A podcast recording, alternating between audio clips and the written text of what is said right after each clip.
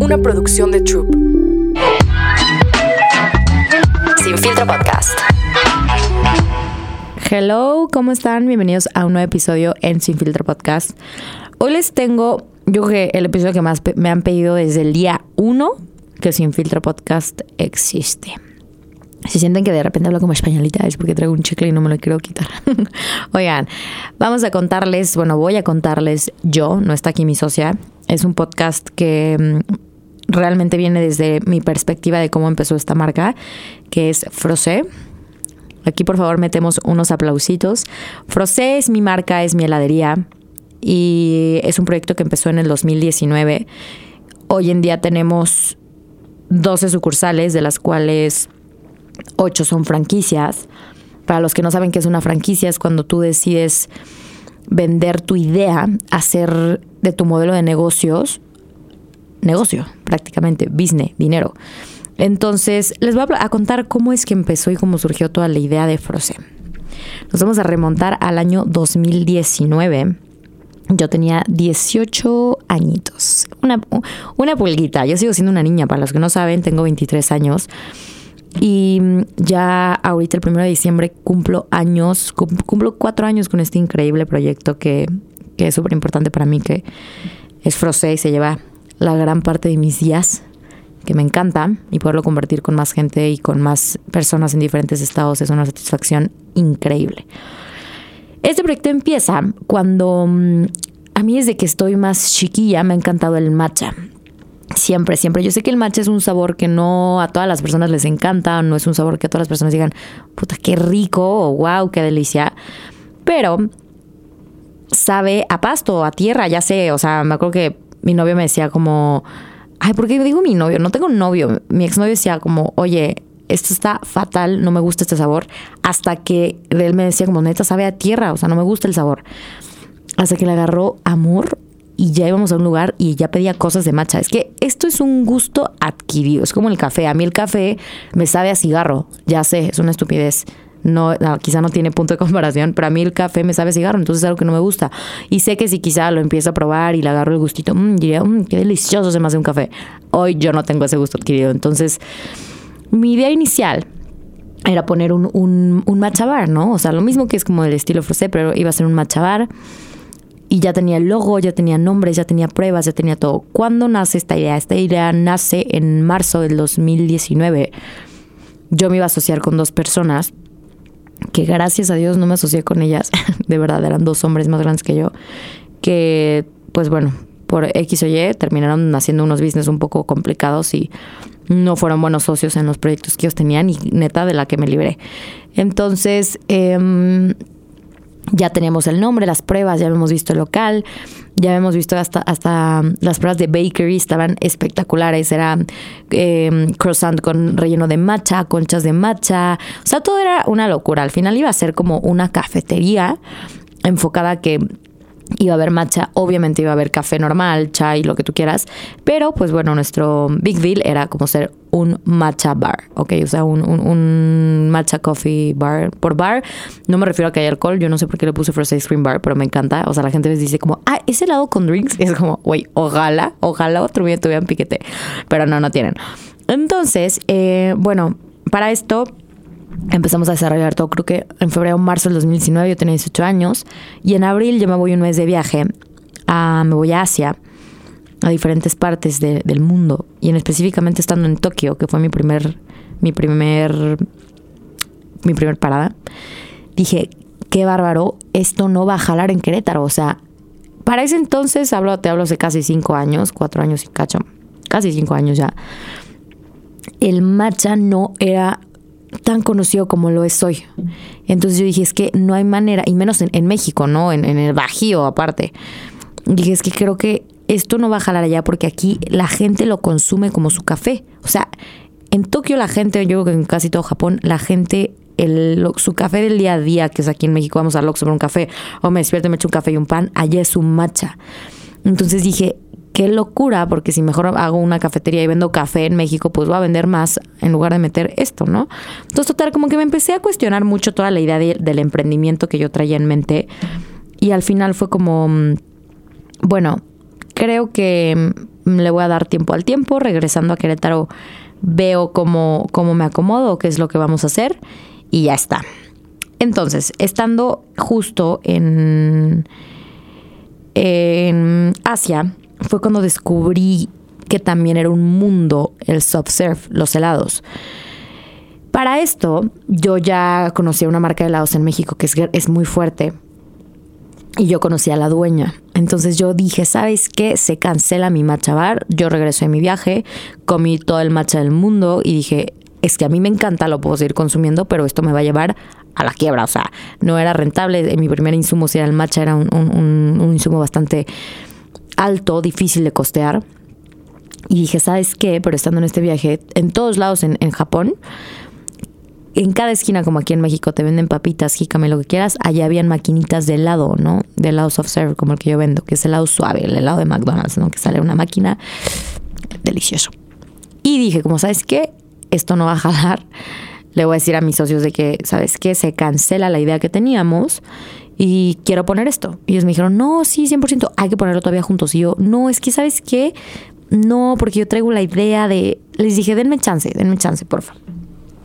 Para esto, yo lo primero que hago es viajar a la ciudad donde estaba esta chava que ya tenía sus helados, que me hice su, su pues no su cuata ni nada, pero pues éramos ya amiguillas. Cada que iba me, regalaba sus helados y me encantaba. Es una mujer que realmente yo admiro mucho, su proyecto es increíble. Y estando allá le dije, oye, quiero comprarte una franquicia. Véndeme una franquicia para ponerla en Querétaro. Nos va a ir increíble. Por favor, quiero una franquicia. Y su respuesta fue no. Me dijo, no, Sof, no sabes cuánta gente me ha preguntado, pero yo tengo en este momento de mi vida otra misión con mi modelo de negocios. Quiero que se quede por ahora en mi ciudad y voy a, estructurar otro, otro tipo de, o sea, voy a hacer otro tipo de estructura.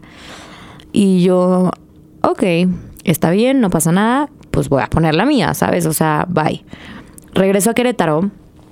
Obviamente a mí, a que no le digas que no, cuando ella si quieres como Ah, ¿quieres ver que sí? ¿Quieres ver que sí lo voy a hacer? Y pues sí, prácticamente regresé a Querétaro. Te estoy hablando, esto fue mm, en agosto. Y dije, a ver, ¿qué es lo que quieres hacer? ¿Qué es lo que quieres poner? ¿Cómo es tu idea? ¿Qué es lo que quieres? Shala, Dije, ¿sabes qué, Sof? En ese momento yo me iba a Italia con mi mamá un mes y no tenía mucho tiempo. Dije, ¿sabes qué? Mejor regresando, ya planteo bien mis ideas, porque me va a pasar lo mismo que en mi viaje de abril, que tenía algo y luego lo cambié. Entonces me voy a Italia.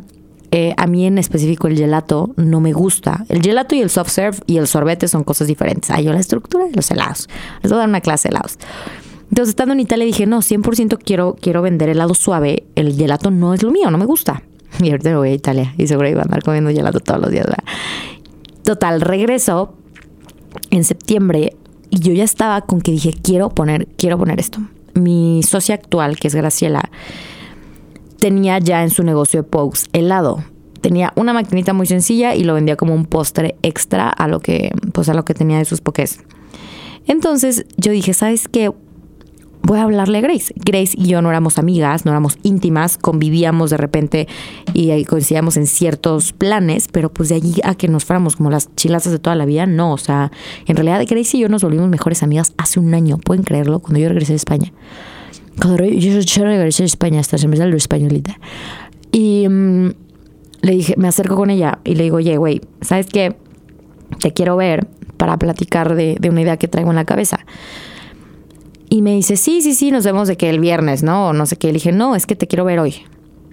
Y ella, a ver, es que estoy ocupada. Le dije, bueno, estoy en la mañana. Le dije, te quiero ver hoy, tengo una propuesta increíble. Ese mismo día en la mañana, yo le escribo a un amigo y le digo, oye, ¿sabes qué? Era el amigo como más cercano que yo tenía a un, que, que había emprendido algo. les hablo hace cuatro años el tema del emprendimiento, por lo menos en mi ciudad no era tan, en jóvenes, no era tan visible. O sea, para mí yo la primera persona que conocí que emprendió algo fue Grace, mi socia, sus pokes hace 10 años, o no me acuerdo hace cuánto los emprendió. Entonces me acerco con este cuate y su familia tiene como un lugar de renta de vestido, de vestido se llama Diego Cheri. Él es, él es una parte importante de Froze. Entonces eh, me acerco con Diego y le marco y le digo, güey, ¿sabes qué? Solamente como que se me viene a la mente tu plaza donde están tus, tus vestidos. Puedes preguntar si hay algún local en renta y me dice, ¿sabes qué? Sí vi uno arriba, te voy a pasar el número tal. Marco, Ese mismo día en la mañana, el miércoles, digo, hola, quiero rentar eh, ese local de arriba. Ah, sí, perfecto, ¿para quién? No sé qué. Yo, para un giro de helados. O sea, como si yo ya realmente tuviera toda la idea. O sea, yo no sabía ni qué iba a hacer de mi vida. Yo le dije, lo quiero. Ya, ah, perfecto, eh, necesitamos tal, tal, tal, tal, tal. Y como tenemos más interesados, pues necesito que vengas a firmarlo ya, mañana. Y yo, no hay tema, mañana yo voy, yo consigo el dinero, tal. Yo realmente ya tenía el dinero, pues yo tenía dinero para la inversión, ¿no? Entonces, ese mismo día veo a Graciela en la noche y le digo, ¿y sabes qué? Quiero poner estos helados, quiero ponerlos ya, traigo esta idea, tú también escuché que algún día querías poner unos helados y ahí es donde entra el tema. Y me dice, güey, acuérdate que este proyecto yo lo tenía pensado con esta niña, con una de sus roomies, por así decirlo, ¿no? La roomie también tenía un negocio de desayunos y también vendía helado. Entonces, ¿qué pasa? Las dos ya conocían como la estructura de las máquinas, del helado y un poquito el, el modelo del negocio de la venta del soft serve. Mi José me hace muy gacho abrirla cuando es algo que pues yo, yo tenía pensado ponerlo con ella. Y yo, ay, no hay tema, lo ponemos las tres, o sea, no pasa nada. Grung. A ver, al final nos funcionó bastante bien en un inicio, no, no me arrepiento de nada. Las cosas se dieron así porque te, tenían que haberse dado así, gracias también a eso pudimos abrir muy rápido. Pero bueno, desde aquí era un gran red flag. Esta, la, nuestra tercera socia estaba quebrando, o sea, estaba quebrado su negocio de sus desayunos. Entonces, desde ahí debemos de haber dicho como, güey, ¿por qué nos estamos asociando con alguien que quebró un negocio que tenía todo para pues para romperla, ¿sabes? O sea, su estructura estaba increíble, su propuesta, su menú, todo era wow. O sea, yo decía, wow, qué gran lugar. Total. Eh, bueno, para esto me dice como, pero sabes qué, dale, da, o sea, dame dos, porque yo no, yo no tenía planeado de que hacerlo ahorita. Yo, o sea, sí quería poner como este, o sea, un, una heladería, pero pues en plan, no sé, en unos seis meses, el próximo año. Y le dije, a ver, Grace, yo te estoy diciendo que yo lo quiero hacer ahorita, es que sí soy yo. Le dije, entonces, si lo pongo o si lo pones tú por aparte, lo único que va a pasar es que voy a hacer tu competencia y te voy a quebrar. Entonces te conviene venirte de mi lado y abrirlo ya. Literal me dijo, güey, estás loca, pero que estoy dentro. Entonces le dije, ya tengo local. Y me dijo, ¿cómo? O sea, ¿cómo que ya tienes local? Le dije, sí, vamos a verlo mañana, mañana mismo lo firmamos, ya la. Total. Eh, nos sentamos con, nuestra tercera socia, super in, nos dice, ¿saben qué? Por mí está perfecto porque ya voy a cerrar este local, entonces todo el mobiliario que ya tenía lo metimos al local. O sea, prácticamente nosotros abrimos en tres semanas una heladería, o sea, tiempo récord. Lo abrimos de volada, ¿por qué? Pues porque sí, fue muy sencillo que simplemente se desmontara un, un local y lo metiéramos a otro y ya se hiciera como una, un poco la propuesta de diseño diferente para que no se viera igual, ¿no? Empezamos a abrir todo. Yo, el nombre, el nombre Frosé es mi nombre, o sea, el nombre es creado por Sofía Guillemín. Esa, esa idea, la idea creativa pertenece a mí. Y salió de diferentes nombres que tenemos en mente. También tenemos otra propuesta. Bueno, jijaja. Sale este. Y como que en un inicio nosotros teníamos eh, la idea de Frosé como con letras de canciones. Entonces como que era el Ice, Ice Baby que es la canción de Vanilla Ice, Vanilla Ice, perdón, y está también en nuestros, en nuestros neones, ¿no? Luego La Vie, la vie en Français es el de La Vie en Rose, de la canción de bueno, no sé ni cómo va. Y luego en nuestros envases tenemos la, en nuestros envases de Milkshake, teníamos la canción de, no sé, no sé quién es, pero es la de My Milkshake brings all the boys to the yard, que no me acuerdo cómo va. Entonces, como que toda esa parte, ese toque se lo dimos como que había música en diferentes lados, ¿no? De, de los, del, de la marca, estaba esta presencia. Ahí les da el error, y ese error del cual se los comparto para que ustedes también lo aprendan. Al momento de registrar la marca, Frosé, que era, para empezar, era mi marca, porque al final fue una marca que yo creé, me dice Grace, oye, a ver, yo no la puedo registrar mi nombre por tal. Tú, la neta, a ver, en ese momento ellas dos no confiaban mucho en mí, es la realidad. Yo acabo de cumplir 19 años y era mi primer negocio y decían, güey, esta niña no tiene la más remota idea de nada. Entonces, ¿por qué nos vamos a arriesgar a poner un nombre o algo al nombre de ella, no? Grong, neta, siempre le digo a mi socia, grong, grong, grong, de que, güey, si supieras, ya después se dio cuenta de que yo nunca tuve 19, o sea, siempre he ido como 5 años adelante. Y bueno, en eso hicimos, cometimos el grave error de meter todo a nombre de ella. Las cuentas, las mar la marca, el nombre de la marca, el local, el arrendamiento, el todo. Porque por X o Y cuestiones en ese momento sí nos funcionaba. Entonces abrimos el primero de diciembre. Fueron, fue un mes donde neta yo estaba flaquísima, me acuerdo, porque neta yo me desvivía por mi proyecto, dormía súper poquito. Era una emoción que no les puedo, o sea, no se las puedo traducir a lo que se siente abrir tu primer negocio. Es una locura el rush de no comer, no dormir, de tener tantas ideas, de decir, y saben qué, y vi esto, y vi esto. Entonces yo siempre a la que en el grupo neta nunca se callaba, era como, güey, bla, bla, bla, bla, bla. Total. Eh, abrimos el 1 de diciembre del 2019, fue todo un éxito, éxito, éxito, éxito, éxito, éxito, éxito. Y mm, con el tiempo la marca ha ido cambiando poco a poco en cuestión de branding. Obviamente nos hemos ido reinventando. Pero nos viene pandemia, pandemia tres meses. Entonces abrimos diciembre, enero, febrero y se acabó. Tres excelentes meses, excelentes números, excelentes ventas, excelente aceptación por todos. O sea, me acuerdo que nosotros estábamos en un segundo piso y la gente hacía fila para poder entrar. O sea, era una escalera. Oye, es que eso me pone la piel chinita acordarme de ese momento. Ese local ahorita ya no lo tenemos, pero mm, era una aceptación del público impresionante. Éramos en realidad el primer como ice cream bar en Querétaro, ¿no? Total, llega pandemia y llegan los madrazos. Aquí se viene la parte complicada. ¿Qué pasa? Em, todo en cuestión de con nuestra otra socia fue como, ¿saben qué? Yo no, la verdad no quiero abrir, no puedo abrir. Eh, esto que les comparto no lo hago para hablar mal de nadie en lo absoluto. Simplemente teníamos intereses diferentes, ella y nosotras dos. Y para ella fue muy fácil decir, ¿saben qué? Yo me voy a ir a encerrar a donde vivo. Toda la pandemia, no sabemos cuánto esto vaya a durar.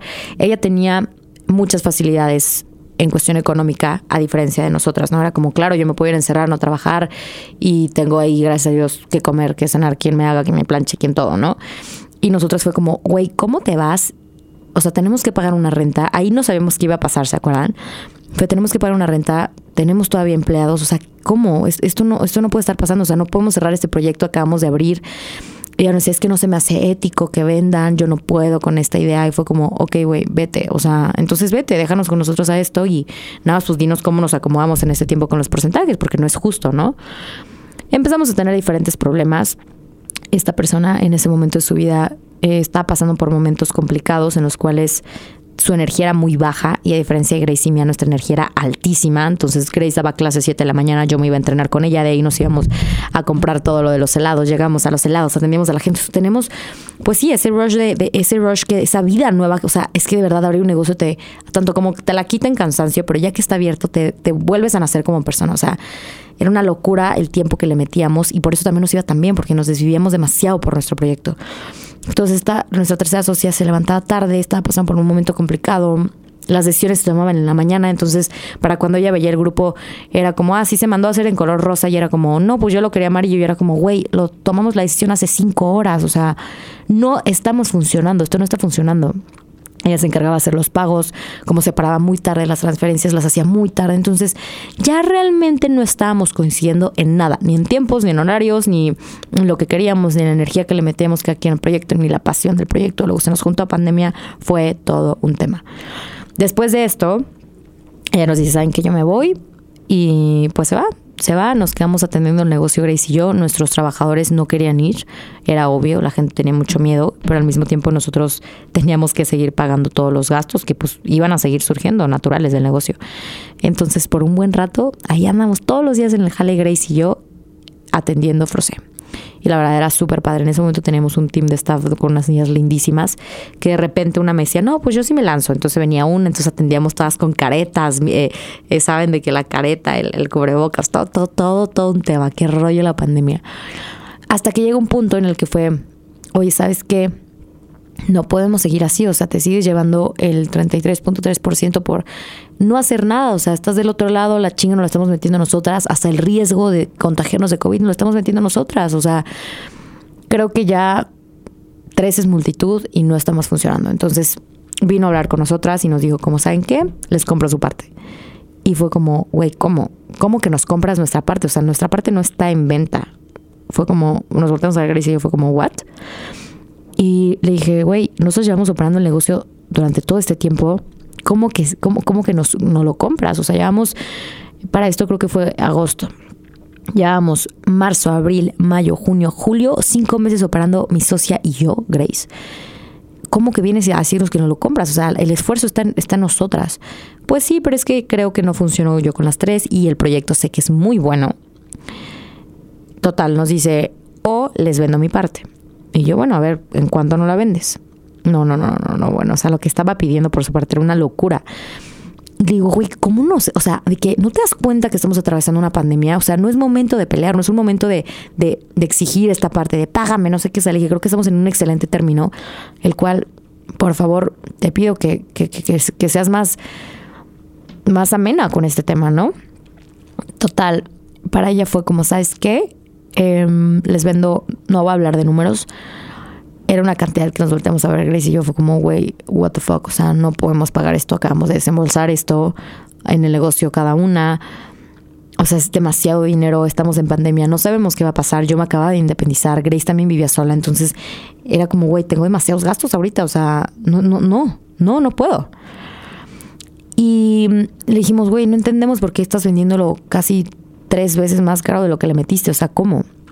Y su respuesta fue la siguiente a ver, yo estoy, o sea, yo les estoy viendo mi parte en esto porque sé el potencial que tiene el negocio y sé que van a franquiciar y sé que les va a ir cabrón en algún punto de la vida. Ahí nosotros ya nunca habíamos hablado de franquiciar ni nada, o sea, le estoy hablando aquí tenemos cinco meses, nosotros franquiciamos hasta los dos años. Y fue, güey, ¿de qué estás hablando? O sea, no sabemos si el día de mañana Froze va a seguir existiendo, no sabemos si sí realmente va a ser un éxito las franquicias, no sabemos nada. O sea, estamos hablando del hoy por hoy, ¿no? Y no puedes estar pidiendo exigiendo algo que todavía no es tangible, que todavía no sabemos si existe, que está en el futuro allá en Saturno, ¿no? Fueron días bien difíciles para nosotras como marca. ¿Por qué? Porque al final fue como, pues bueno, lo que decían, la marca es mía, entonces, como quieran. Y fue como, fuck, güey error, wrong, wrong, wrong, el haber hecho y el haber puesto la marca al nombre de una persona física, cuando son tres socias, o sea, ¿cómo? Es darle demasiado poder a una persona. Entonces esto se los comparto como, como experiencia, que no, no vayan a cometer este mismo error, ¿no? Después de esto, em, pues bueno, fueron momentos de asesorarnos lo más rápido que pudiéramos. Y me siento a platicar con Grace y le dije, güey, estoy muy triste, estoy, o sea, no sé qué hacer, no, o sea, esto es un proyecto que a mí me, me apasiona demasiado, o sea, no sé qué hacer consideramos venderle nuestra parte, porque con lo que nos daba fue como que no importa, abrimos otro, lo ponemos mucho más chingón, o sea, hay que vendérselo ya, o sea, ya no hay que pelear, hay que vendérselo. Fue, va, ok, se lo vendemos. Me voy a dormir, lo consulto con la almohada y le marco a Grace a las 12 de la noche y le dije, sobre mi cadáver, vendo mi marca.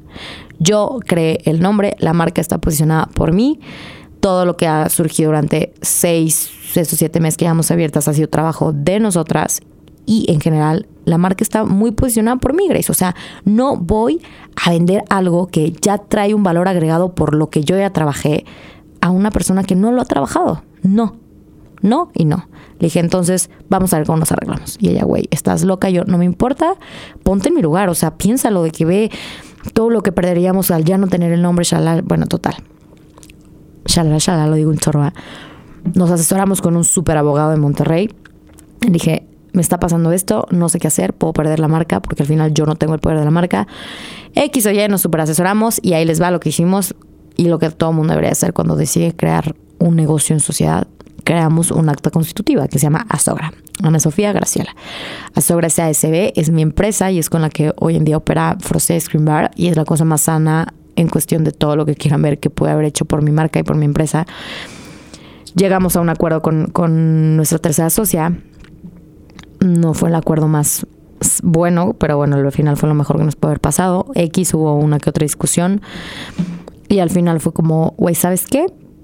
Pues si quieres tomar tus cosas y llevarte tu inversión, vete. Lo que pasa es que nosotros no podíamos tomar nuestra inversión porque al final todo lo que ella, ella metido era como lo, lo que se veía y lo nuestro estaba en lo que no era tangible, o sea, en adecuaciones, en instalación eléctrica, en lo que estaba arriba, en lo que se rompió el mini split, en branding, en publicidad, en miles de cosas, ¿no? O sea, que ya no está tan visible. Fue como, güey, ¿cómo me voy a llevar lo que ya le pagué a la diseñadora, lo que ya le pagué al arquitecto? O sea, ¿cómo me llevo eso, no?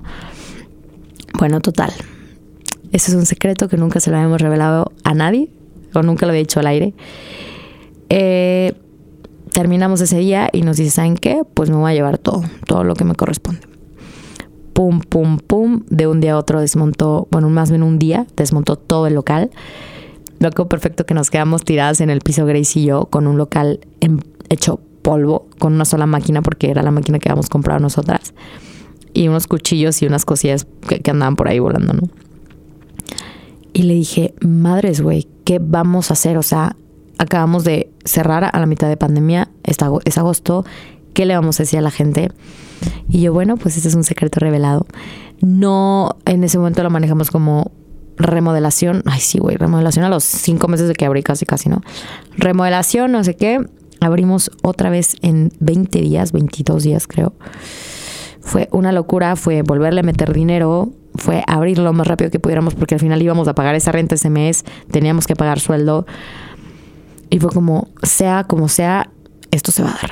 Entonces volvimos a, levantar Frosé, hicimos el acta constitutiva, las cosas las hicimos bien. Cambiamos el nombre de la marca al nombre de la. Ahorita no es mío ni de Grace, es de la empresa, es de Azogra. Y es lo más sano que pudimos haber hecho para el proyecto. Y pues bueno, hoy en día agradezco mucho a mi tercer socia, nos enseñó mucho en ese momento y fueron muchos aprendizajes para Frosé, para aprender a hacer las cosas bien, a hacer las cosas como deben de ser en la estructura de una empresa. Al final éramos tres niñas que también ellas dos acaban de entrar al mundo del emprendimiento. Yo acababa de entrar 100% al mundo del emprendimiento, tenía 19 años, recién cumplidos, todavía ni empezaba a estudiar la, la, la, la carrera.